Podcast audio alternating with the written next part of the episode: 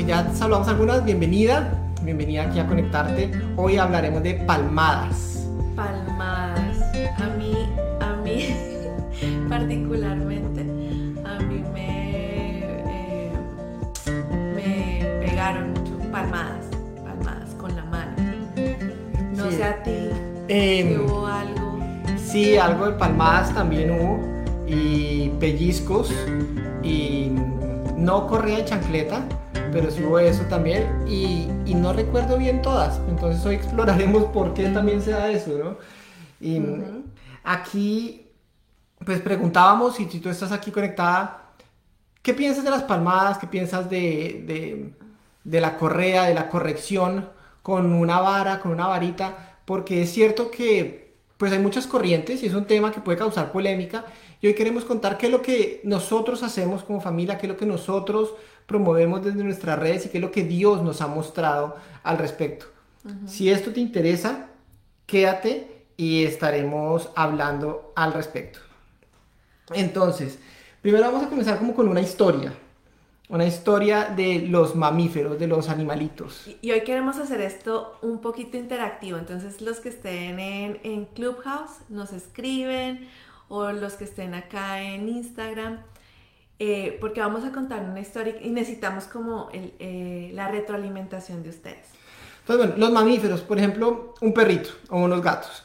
Cuando un perro está pequeño, un cachorrito, y siente un ruido, eh, que alguien llega a la casa o que algo se mueve, lo primero que hace es activa su cerebro reptiliano, que nosotros los humanos también tenemos, pero entonces el perro, el cachorrito, lo activa y lo primero que hace es como alertarse, sentirse amenazado y huir.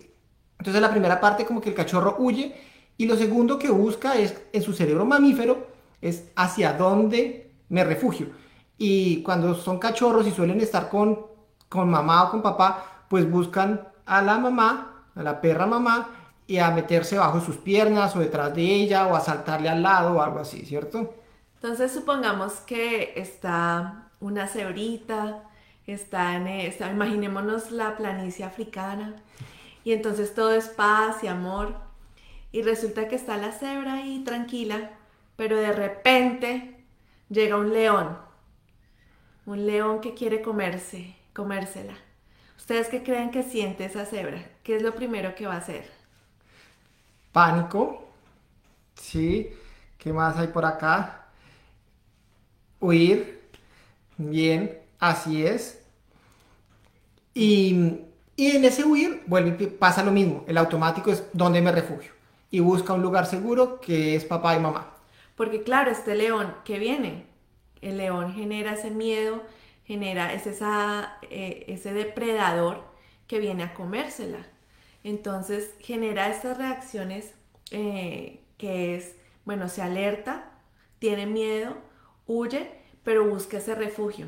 Y ese refugio de una zona segura que es su mamá o su papá que está ahí, cerca, ¿cierto? Pues ahora lo mismo con los humanos. Imagínate un bebé que siente una amenaza, algún ruido fuerte, algún perro que está ladrando, algo que se cayó, se asusta, quiere huir de ese lugar porque se siente amenazado y busca con la mirada, busca papá, busca mamá y está como se acerca a, a su refugio seguro, a su lugar seguro, que es papá y mamá para contrarrestar esta amenaza que le está causando. Sí, porque son dos cerebros, el mismo cerebro en dos partes, la parte reptiliana y la parte como más emocional y mamífera, que una le dice huye porque sobrevive y el otra le dice busca un lugar seguro. Entonces estamos con dos partes del cerebro, una que me está diciendo, yo que estoy asustada, una que me está diciendo, huye, huye, y la otra que me está diciendo, corre, busca un lugar seguro. Pero resulta que en los, en los niños, y que se parece igual a los mamíferos pequeños, ese niño que nosotros como adulto le estamos produciendo ese miedo, por ejemplo, es, hay una situación y yo soy la mamá la que le estoy, le voy a dar su palmada, ¡pa! Pero entonces esta parte del cerebro le dice, huye, huye porque tengo peli siento peligro. Entonces, bueno, esto que está comentando Andrés, ¿qué pasa cuando la amenaza del niño o el miedo no viene de externo, sino viene, como dice Andrés, que mamá o papá se pusieron bravos por algo? el niño rompió una cosa en la casa que no debía coger porque rompió el celular de papá o regó algo en el computador de mamá que estaba trabajando y entonces viene mamá o papá y así. ¿qué hiciste? ¿Cuántas veces te he dicho que no juegues acá, que te largues a tu cuarto ya y le voy a dar una palmada y le voy a romper un juguete? Y viene esa amenaza de papá o de mamá y le voy a dar su palmada para que aprenda y para que llore por algo. Entonces ahí viene la situación que tú estás contando. Biológicamente, el cerebro del niño, una parte le está diciendo, huye, hay peligro, hay peligro inminente, como, ese, como esa cebra o ese cachorrito que ven ese peligro y se sienten, no, tengo que huir, tengo que huir. Esa parte del cerebro les está diciendo eso, hay peligro, tengo que huir.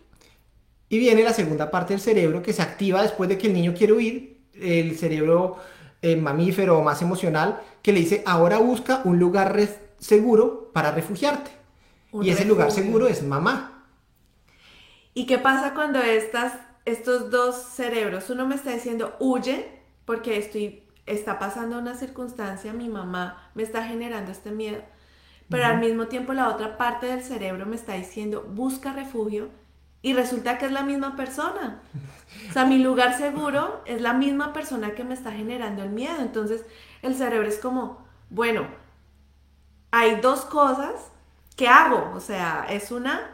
Es, una ironía, o sea, esto se llama la paradoja biológica de, de Paradox, que dice el psiquiatra Daniel eh, Siegel, que explica esto, o sea, los mamíferos funcionamos así y tenemos estos dos tatuados en nuestro ADN, en nuestra forma de, vivir. Cuando sentimos amenaza o peligro, automáticamente viene el reflejo de sobrevive, aléjate, y después viene el reflejo de busca un lugar seguro.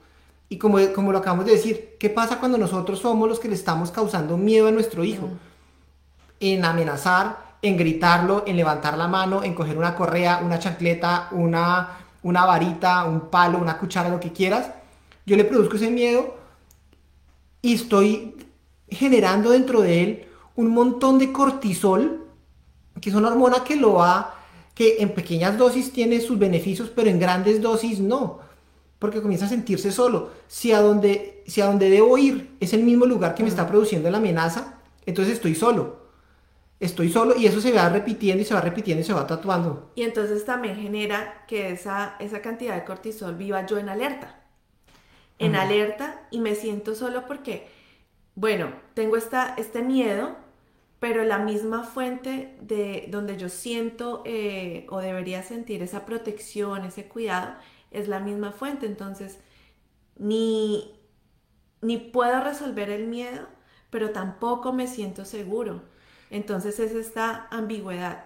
Entonces se, se van generando niños que se crean y se crían solitarios, que es contrario a lo que decimos aquí, juntos criando con propósito, niños que se crean solitarios porque no es que sean independientes, sino comienzan a decir, yo para qué me acerco allá, yo para qué le cuento, y vienen adolescentes que no hablan con mamá, que no hablan con papá, que están callados, encerrados en su mundo. Ah, pero es que usted nunca dice nada. Pues porque de chiquito les enseñamos que su lugar seguro era el mismo lugar que amenazaba. Y entonces, ¿qué pasa?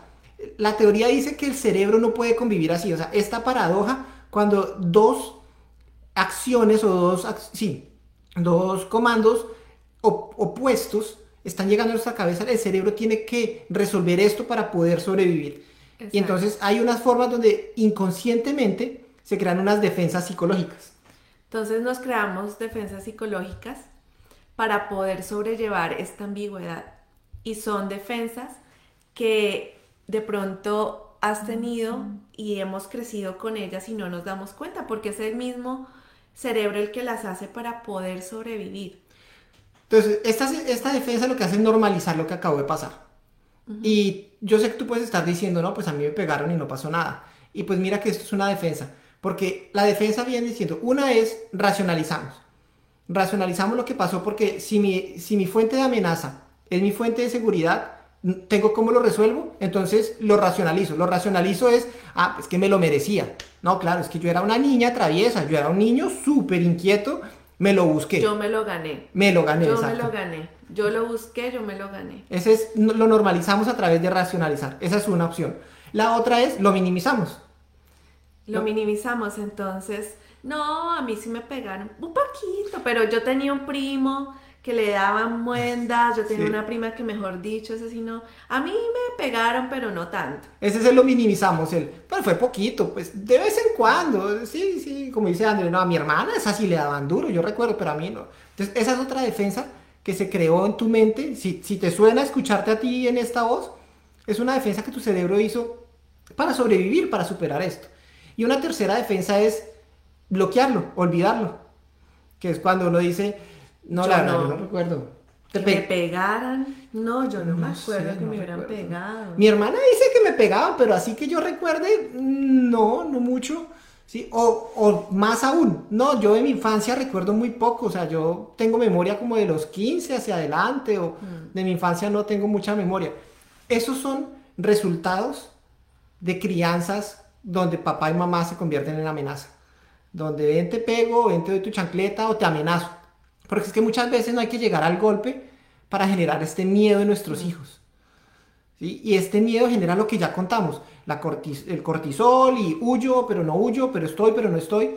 Y pues esta es la primera parte que queríamos como contarte. Hay una razón biológica de por qué esto no se debe hacer. Aquí nos comentan en el, en el chat y nos dicen que se debería reprender con amor, como dice la Biblia, pero a veces no toman la reprensión, así que se puede dar, pero en mi pensamiento eh, se debe, es que debe ser una señal que se den cuenta lo que sucedió, que estuvo mal, pero no marcarlos porque se puede convertir en un trauma.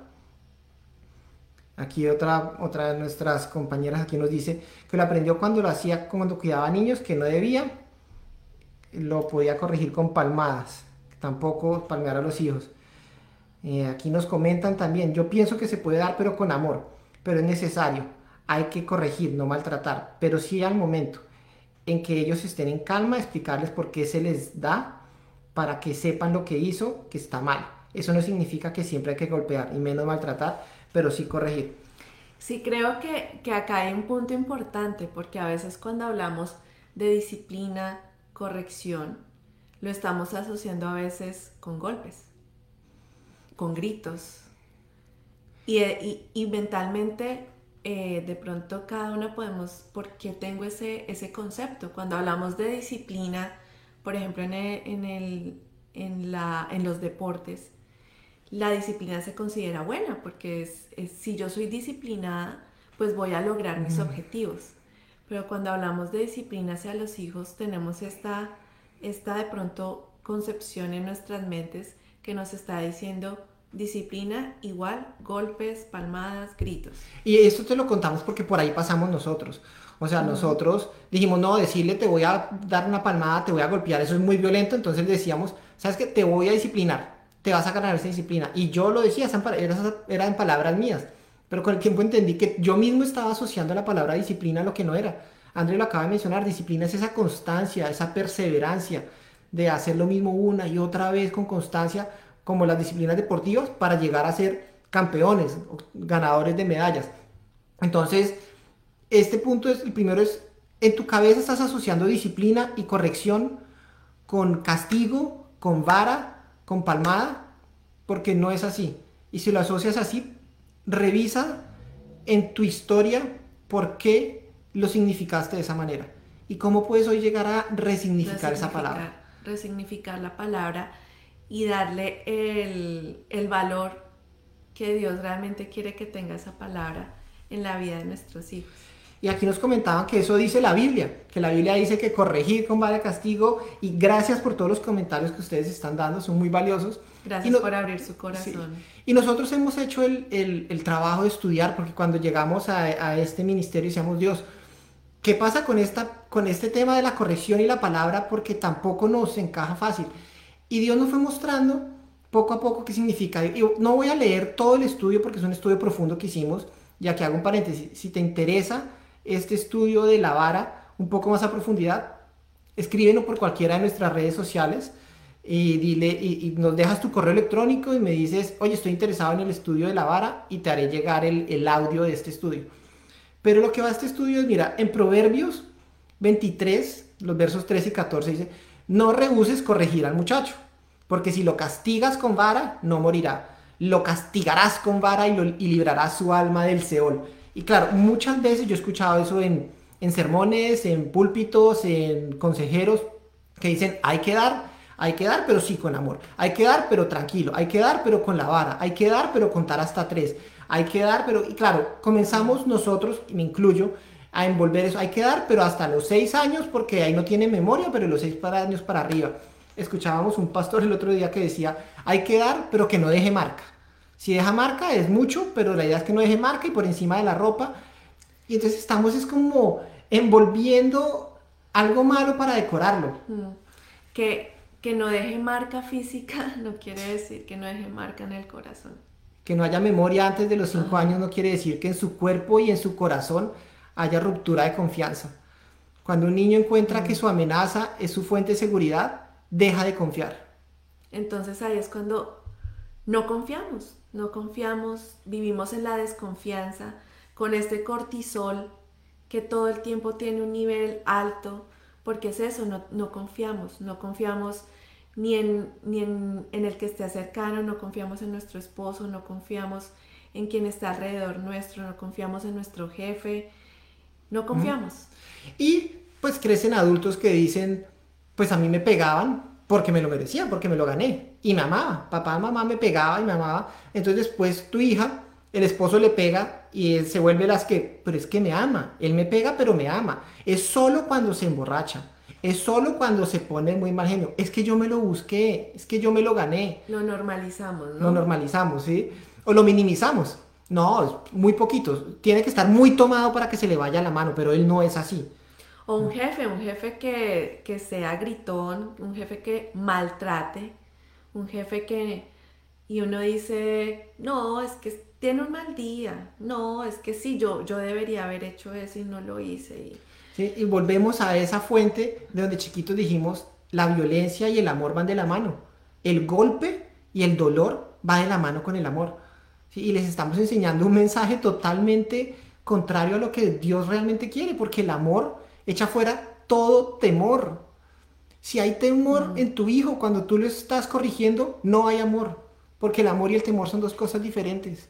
Y están teniendo esa dualidad en sus mentes, en sus cerebros, donde dice, huyo, pero huyo a la fuente de seguridad, pero resulta que la fuente de seguridad es la misma que me está pegando, la misma que me está causando este miedo. Y entonces en Proverbios te leí ahorita que habla del castigo y la vara. Y si tú miras el libro de Proverbios, en muchos lugares lo dice, el muchacho consentido avergonzará a su madre, pero la corrección da sabiduría. Y claro, la corrección da sabiduría, pero es que como decíamos ahorita, hay que significar corrección, no es dar una palmada, corrección no es dar una con la vara. Hay otro que de proverbio que decía, la necedad está ligada al corazón, pero la disciplina con vara lo alejará de él. Y este, aquí a lo que voy es, en este tiempo cuando Salomón escribía esto, ¿sí? hijo, un hijo, Salomón, hijo de David, él lo escribía sin conocer la historia de Jesucristo. Mm. Y después de esto vienen las profecías de Isaías, donde Isaías nos dice que por el castigo de Jesús, por su castigo, nosotros vamos a recibir perdón. Y esta palabra que usa Isaías en griego, el castigo es el musar, el mismo castigo del que habla Salomón. Y habla de la vara, que es el shevet, la vara que usa también David en el Salmo 23. Y, esa, esa vara, pues eso está más a profundidad en el estudio que hicimos, pero esa vara no significa que entonces el pastor iba dándole varazos a las ovejas. No, esa palabra significa dirección, guía, líneas claras, mostrar el camino. Si están mirando para un ladito, no, esta vara te reacomoda, te reenfoca, pero no te está dando varazos. Y con disciplina significa que lo hace constantemente. Y ese es el reto que tenemos como papás. Ese es el reto que tienes como mamá. De cuando tú le das una instrucción, una línea clara, se la explicas bien, le explicas la consecuencia, debes mantenerte ahí con amor, porque esa es la vara, te mantienes recta. Y la disciplina y la corrección es lo haces constantemente. No le puedes decir, no, en la mesa no hay celulares y tú sacas el celular y le dices, no, amor, es que, pues, es que sí, es que es un trabajo, es que mi jefe, no, si le estás diciendo una cosa, tú te debes mantener. Si tú le dices, último video y apagas, lo haces, lo cumples, con amor, pero con firmeza. Amor, habíamos hablado que último video y apagas, no, mamá, el último poquito, porque entonces ahí estás quitando la vara. Y por más de que después vengas de, mal genio, que le dices otro y otro, y por la noche estás Pero no yo sé- te dije que, que apagaras el televisor y por Sí. eso estás cansada y... ¿sí? Y entonces volviendo a sacarlo, que volviendo aquí al estudio, Isaías usa el castigo que nos está enseñando Salomón a dar y la vara que nos está enseñando Salomón a usar con los niños son los que Isaías referencia a Jesús. Y Jesús fue castigado, castigado con vara y con látigo. O sea, cuando, cuando la Biblia dice que el castigo echará fuera el mal, es cierto. Y que la corrección con vara echará fuera el mal, es cierta. Pero ya Jesús pagó ese precio por ti y por tus hijos. Ya Jesús recibió el castigo con vara para sacar fuera el mal. Y por eso también eh, es que tenemos que hacer como ese zoom out de, de estos pasajes, porque no podemos mirarlos solos si no está la historia de Jesús ahí. Porque eso es lo que merecíamos todos. Todos merecíamos el castigo con vara, golpe, todo lo que Él sufrió. Pero Jesús ya lo pagó por nosotros y lo pagó por nuestros hijos. Entonces, cuando sientas que tu hijo se merece un barazo, se merece una palmada y, veas que hay estas varitas que hasta en las librerías cristianas venden porque las he visto con unas varitas de balso con este versículo encima para que les peguemos a nuestros hijos con la vara. Cuando veas eso, recuerda que Jesús ya pagó por tu hijo. Esos golpes que a ti te dan ganas de darle a tu hijo, ya Jesús los llevó en la cruz por él. Y entonces mira a tu hijo a través de la cruz de Jesús y dile, amor, hay misericordia y gracia. Sí, hiciste mal. Y te voy a corregir, te voy a decir que hiciste mal, te voy a acompañar en las consecuencias, no te voy a librar de las consecuencias, debes limpiar lo que hiciste, debes recoger, debes pedir perdón, lo que vas a hacer, las consecuencias las vives, no las vas a vivir solo, mamá te acompaña, pero no te voy a dar palmada, no te voy a dar barazo, porque Jesús ya lo pagó por ti, y en su amor y en tu gracia, tú también eres beneficiario de eso. Esa es la mejor manera de evangelizar a nuestros hijos y decirle, Dios pagó por ti. Dios pagó por ti. Cuando tú Claro, como padre... te merecías una palmada, te Sí. merecías un correazo, te merecías un chancletazo. Pero también es tú, tú como mamá que te quedas sin herramientas. Cuando uno recurre al grito, a la amenaza, al miedo, a la palmada, es porque como papás nos quedamos sin herramientas. Y lo hablo desde mi propia experiencia. A veces cuando ya no sé qué hacer, pues le digo, pues, ¿sabes quién grita más duro? Pues yo grito más duro. ¿Y sabes quién pega más duro? Pues yo... Y claro, es cierto, pero es cuando ya me quedé sin herramientas. Y lo malo de este método es que sí funciona. Cuando tú gritas, cuando Claro. impartes miedo, funciona. En el corto plazo eso funciona, claro, se calla, se, se acaba el problema. Y, ¿Y se- sientes que mamá y ganó? sientes que mamá ganó. Pero en el largo plazo, ¿qué estamos dejando? ¿Qué huella estamos dejando? De pronto esta ambigüedad que nuestros hijos están viviendo y a veces lo vemos en sus ojitos, como que los regañamos y bueno, la, pero, pero necesito, me siento solo porque no puedo, tú me estás regañando y tú eres mi fuente de, de seguridad, entonces, ¿qué hago? Sí, y aquí nos están preguntando también cómo corregir una conducta entonces. Sí, eso es muy importante porque aquí estamos hablando que no des, no uses la violencia física en ningún momento. En ningún momento, es un no rotundo. No rotundo porque la violencia física, y cada vez que te dé por usar la violencia física, que sientas en el corazón hacerlo, piensa, la violencia física ya la llevó Jesús por mi hijo. Y entonces que eso te dé el, el impulso de buscar otras maneras, de estar presente con tu hijo, de mostrar lo que debes corregir y de ser disciplinada en hacerlo una y otra vez. ¿Cómo se corrige? Ah, ah, recuerden esta vara, la vara son líneas claras. ¿Cómo se corrige estableciendo eh, consecuencias naturales? Hay consecuencias de nuestros actos. Entonces, claro, eh, yo te, por ejemplo, eh, el niño está jugando en la mesa y entonces jugar en la mesa comiendo y supongamos está el vaso y entonces se puso a jugar con los carritos y entonces ¡pum! botó el, el vaso de agua o lo que estuviera. Claro, ese reguero y todos vamos a explotar. Pero yo te dije que no jugaras y pa, y tome su palmada y váyase. Bueno, ¿cómo, ¿cómo corregimos en esa circunstancia? Primero hay una línea clara. ¿Vas a decir algo? Eh, no, continúa eso y yo le digo después. Bueno, hay una línea clara. Entonces, si nuestra, como nosotros como papás tenemos una línea clara, que en la mesa la usamos es para comer, Mm, la mesa la usamos es para comer. Miren que no lo estoy diciendo negativamente. Yo no estoy diciendo en la mesa no se, no se juega, sino la mesa es para comer. Entonces, si la mesa es para comer, entonces el juego no tiene cabida. Pero lo estoy diciendo en positivo y eso es muy importante porque a veces nos llenamos es de no, no hagas, no subas, no bajas, no, no corras. No, en la mesa es el lugar adecuado para comer. Puedes jugar en el piso, puedes jugar en tu cuarto, puedes jugar. También hay un como sí, hay un lugar donde sí se puede hacer, hay un lugar donde hay para comer, un lugar para, para jugar. Bueno, yo te dije continúa, yo después hablo, pero dijiste lo que yo iba a decir. Entonces, sí, hay muchos tips para corregir, para dar esas directrices claras y recordarlas cuando hacen lo contrario. Para eso síguenos en nuestras redes sociales, Juntos Criando con Propósito o kindafamily.ca. Tenemos varios videos, podcasts, reels, posts, donde damos varios tips. Y uno que quiero resaltar es este sencillo que acaba de decir André. Cada vez que quiera corregir, corrige mostrando la opción que sí puede hacer. Mm. Es más fácil que la mente de tu hijo recuerde que sí puede hacer en lugar de lo que no puede hacer. No le faltes el respeto a mamá. No, dile, en esta casa nos hablamos con amor si estás molesto, respira, date una vuelta, aprieta un osito y vienes y me hablas con amor. En lugar de decir, en las paredes no se raya, puedes rayar en tus cuadernos, en el papel periódico, en la revista, o sea, dale muchas opciones de sí para en lugar de decirle no, que cuando le dices que no, en las paredes no se raya, entonces él se voltea y raya el sofá. En el sofá no se raya, entonces él se voltea y raya la ropa. En la ropa no se raya, o sea, y está ganándose muchos, muchos no, muchos no. Entonces siempre corrige apuntando hacia el sí. otro típico es, por ejemplo, que estén saltando en los muebles. Y uno dice, no, se salta en los muebles. Los pies van en el piso. Los pies van en el piso. Recuerda, amor, que los pies van en el piso. ¿Dónde van los pies? Yo a veces le pregunto es eso. ¿Dónde van los pies? Ah, en el piso. Ok. ¿Dónde van los pies? En el piso. Y estos, estas pequeñas líneas y también líneas claras como familia, eso lo, se te da, se te da como esas, no reglas, sino estas líneas que dirigen nuestra familia.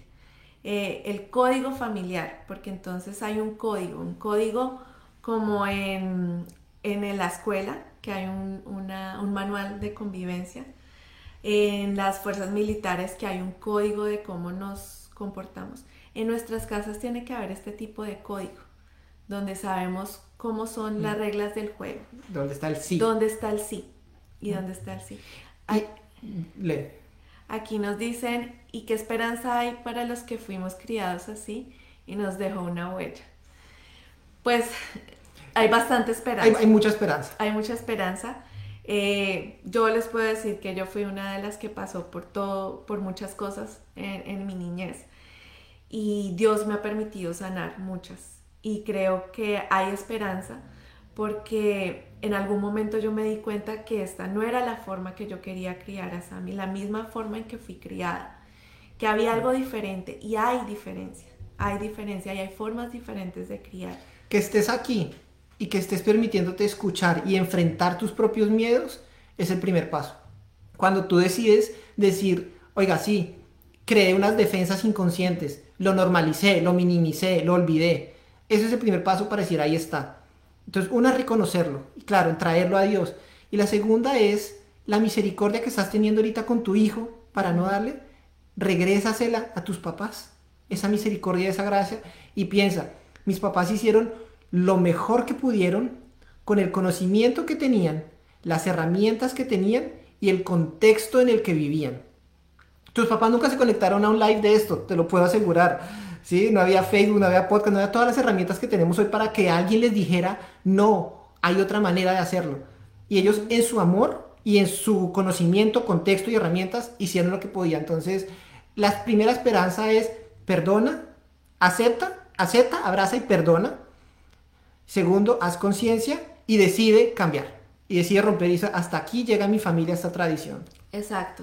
Hay, hay momentos donde esa decisión tiene que ser una decisión consciente de, claro, cuesta porque implica, hay momentos donde nos quedamos sin herramientas, nosotros también, o sea, mm. hemos estudiado, hemos pasado y nos seguimos quedando sin herramientas, pero es porque también eso nos dice, pues como dice Dios, no somos obra terminada, seguimos trabajando en nuestras vidas y es un continuo trabajar, pero si hay momentos donde tú dices definitivamente esto me queda grande, necesito ayuda, también para eso estamos. Nosotros tenemos formas de poderte acompañar, de hacer un proceso en tu vida que te lleve a, sanar eso, de, ir a, ese pasado, sanarlo, procesarlo, para que puedas ejercer una maternidad, una paternidad desde el amor, desde la conciencia, desde la, la, parte positiva de disfrutar la maternidad, porque a veces pensamos, o sea, yo me metí en que me metí, como que esto no,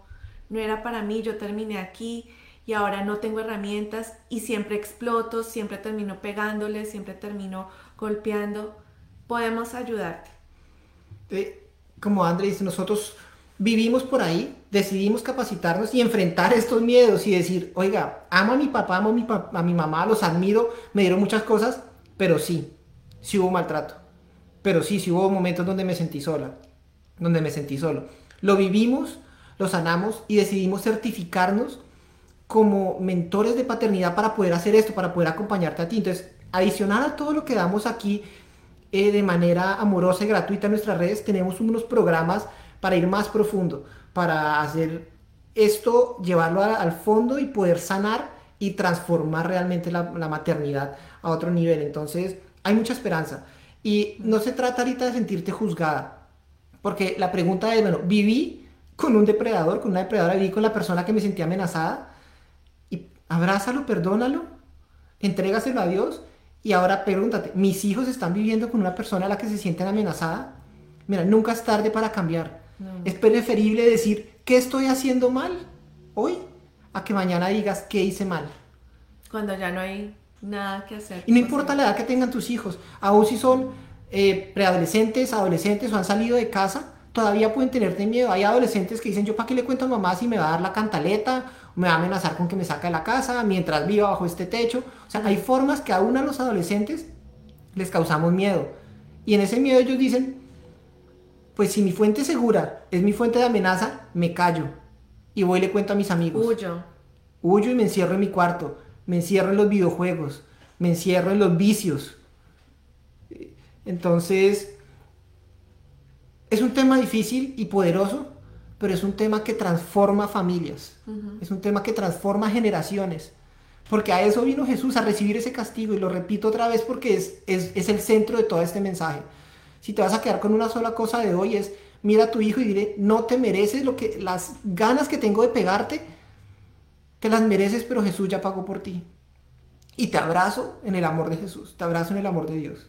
Si tú le haces eso, le estás dando el mensaje más amoroso y poderoso a tu hijo del amor de Dios. No porque lo merezcas, no porque lo hiciste y lo ganaste, sino porque es a través de la gracia, de la misericordia, la misma gracia y misericordia con la que Dios nos mira.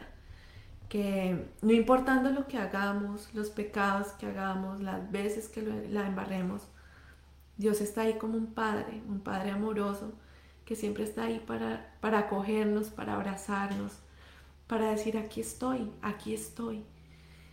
Y, y eso que lo que decía Pipe, si les queda algo de todo esto, es que podamos mirar a nuestros hijos a través de la cruz, de lo que ya Jesús pagó por ellos.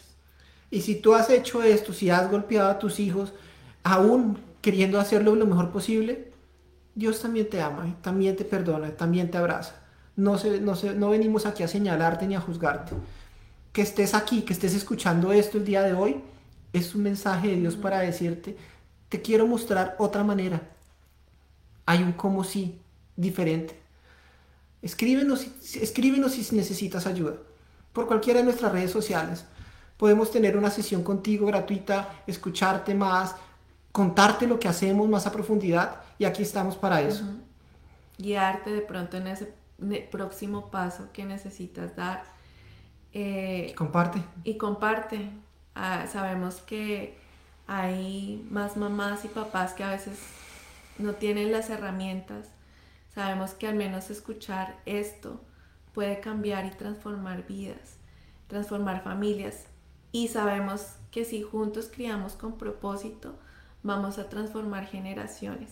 Las generaciones para nuestros hijos, para nuestros nietos, para nuestra sociedad.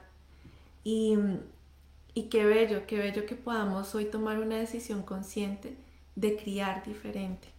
Claro, no es una decisión fácil, pero es una decisión que sabemos que en el largo plazo va a tener eh, muchas eh, rewards, muchas gratificaciones, recompensas. Por aquí ya están llegando unos mensajes de personas que quieren escuchar el estudio que hicimos el año pasado sobre la vara y el castigo. Si tú estás interesada por cualquiera de nuestras redes donde nos estés escuchando o viendo ahora, escríbenos, déjanos tu correo electrónico y te, enviaremos a vuelta el correo el audio de, de, esta sala que hicimos el año pasado. No, sí, donde hablamos más profundo del estudio bíblico que hicimos sobre la vara, que fue en su momento fue algo que sentimos como que Dios nos abrió los ojos y nos quitó una venda. Porque a veces, claro, uno dice, el pasaje en Proverbios es fuerte, disciplínelo y el castigo físico, pero a veces tenemos que estar ligados al contexto que está viviendo pero este pasaje no puede verse sin ese zoom out mirándolo sin el resto de la historia a través de lo, de lo que hizo Jesús por nosotros. Nos dicen por aquí, gracias por tomarse el tiempo para invertir en los padres. No, gracias a ti que te estás tomando el tiempo para invertir en tus hijos. También nos dicen, eh, gracias Jesús, amén, gracias Jesús. Y esto es lo que queríamos compartirte hoy. Gracias por conectarte. Si tienes alguna duda o pregunta, escríbela aquí o hárnosla llegar en, nuestro, en nuestras redes o nuestro correo hola arroba y nos vemos. Aquí nos dicen que trabajar a nivel del corazón es de gran valor. Es de gran valor. Estamos, estamos eh, rompiendo paradigmas, rompiendo cosas eh, que van a mejorar nuestra vida, nuestra familia. Qué hermoso, o sea, todos podemos tener ese hogar que soñamos. Vamos a, cerrar hablando. Me parece que gracias por sus tips.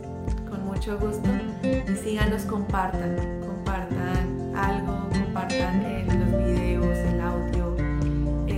podcast sale en audio la, la otra semana. Compartan, compartan para que podamos juntos criar